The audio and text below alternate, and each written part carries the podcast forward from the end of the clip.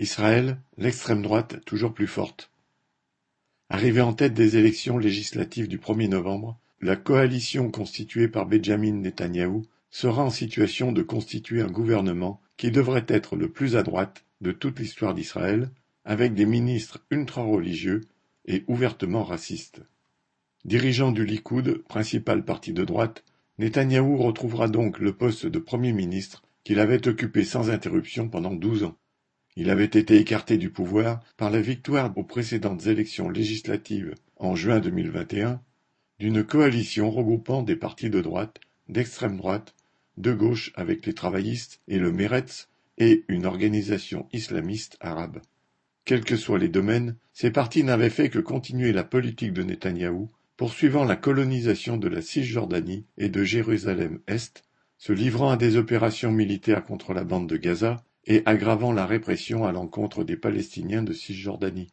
Beaucoup d'électeurs de droite ont probablement été convaincus que, dans un contexte de tensions de plus en plus fortes, il valait encore mieux ramener Netanyahou au pouvoir puisque, de toute façon, la politique menée était la même. Ces élections ont confirmé la disparition presque totale de la gauche de la scène politique. Après avoir été très longtemps hégémonique, le Parti travailliste, réunissant péniblement un peu plus de 3% des voix, a failli perdre toute représentation parlementaire pour la première fois de son histoire.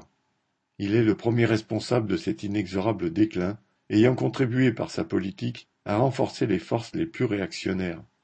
Dès la fondation d'Israël, ses dirigeants, qui se revendiquaient pourtant du socialisme, ont cherché à obtenir le soutien des autorités religieuses juives en leur laissant le contrôle de l'état civil, des mariages et d'une grande partie de la vie sociale. Après la guerre des Six Jours en 1967 et l'occupation de la Cisjordanie et de Gaza, les travaillistes ont encouragé l'installation des premières colonies juives. Ce mouvement de colonisation a constitué un foyer de développement de la droite religieuse et d'une extrême droite de plus en plus radicale et violente, qui ont finalement été capables d'évincer les travaillistes au pouvoir. Cette évolution a conduit au renforcement des partis religieux et ultranationalistes, comme ceux de la liste Sionisme religieux, devenue avec 10% des voix la troisième force politique.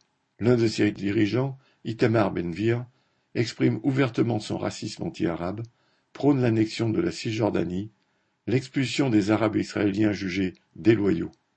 Pour gouverner, Netanyahou aura besoin du soutien de ces partis et devra les intégrer dans son gouvernement. Pour leur donner des gages, il a annoncé une réforme de la justice.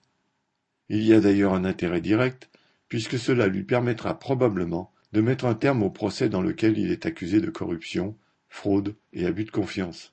Mais en renforçant les pouvoirs du Parlement et en retirant des prérogatives à la Cour suprême, une telle réforme viserait aussi et surtout à réduire les droits des Arabes, des femmes, des homosexuels, de tous ceux qui sont dans le viseur des ultra-religieux. Les Palestiniens, victimes de la répression et dont les droits sont bafoués, sont les premières victimes de cette évolution. Mais la population israélienne paye, elle aussi, un prix de plus en plus lourd par le renforcement des idées et des organisations réactionnaires d'extrême droite, confirmant ainsi qu'un peuple qui en opprime un autre ne peut pas être un peuple libre. Marc Rémy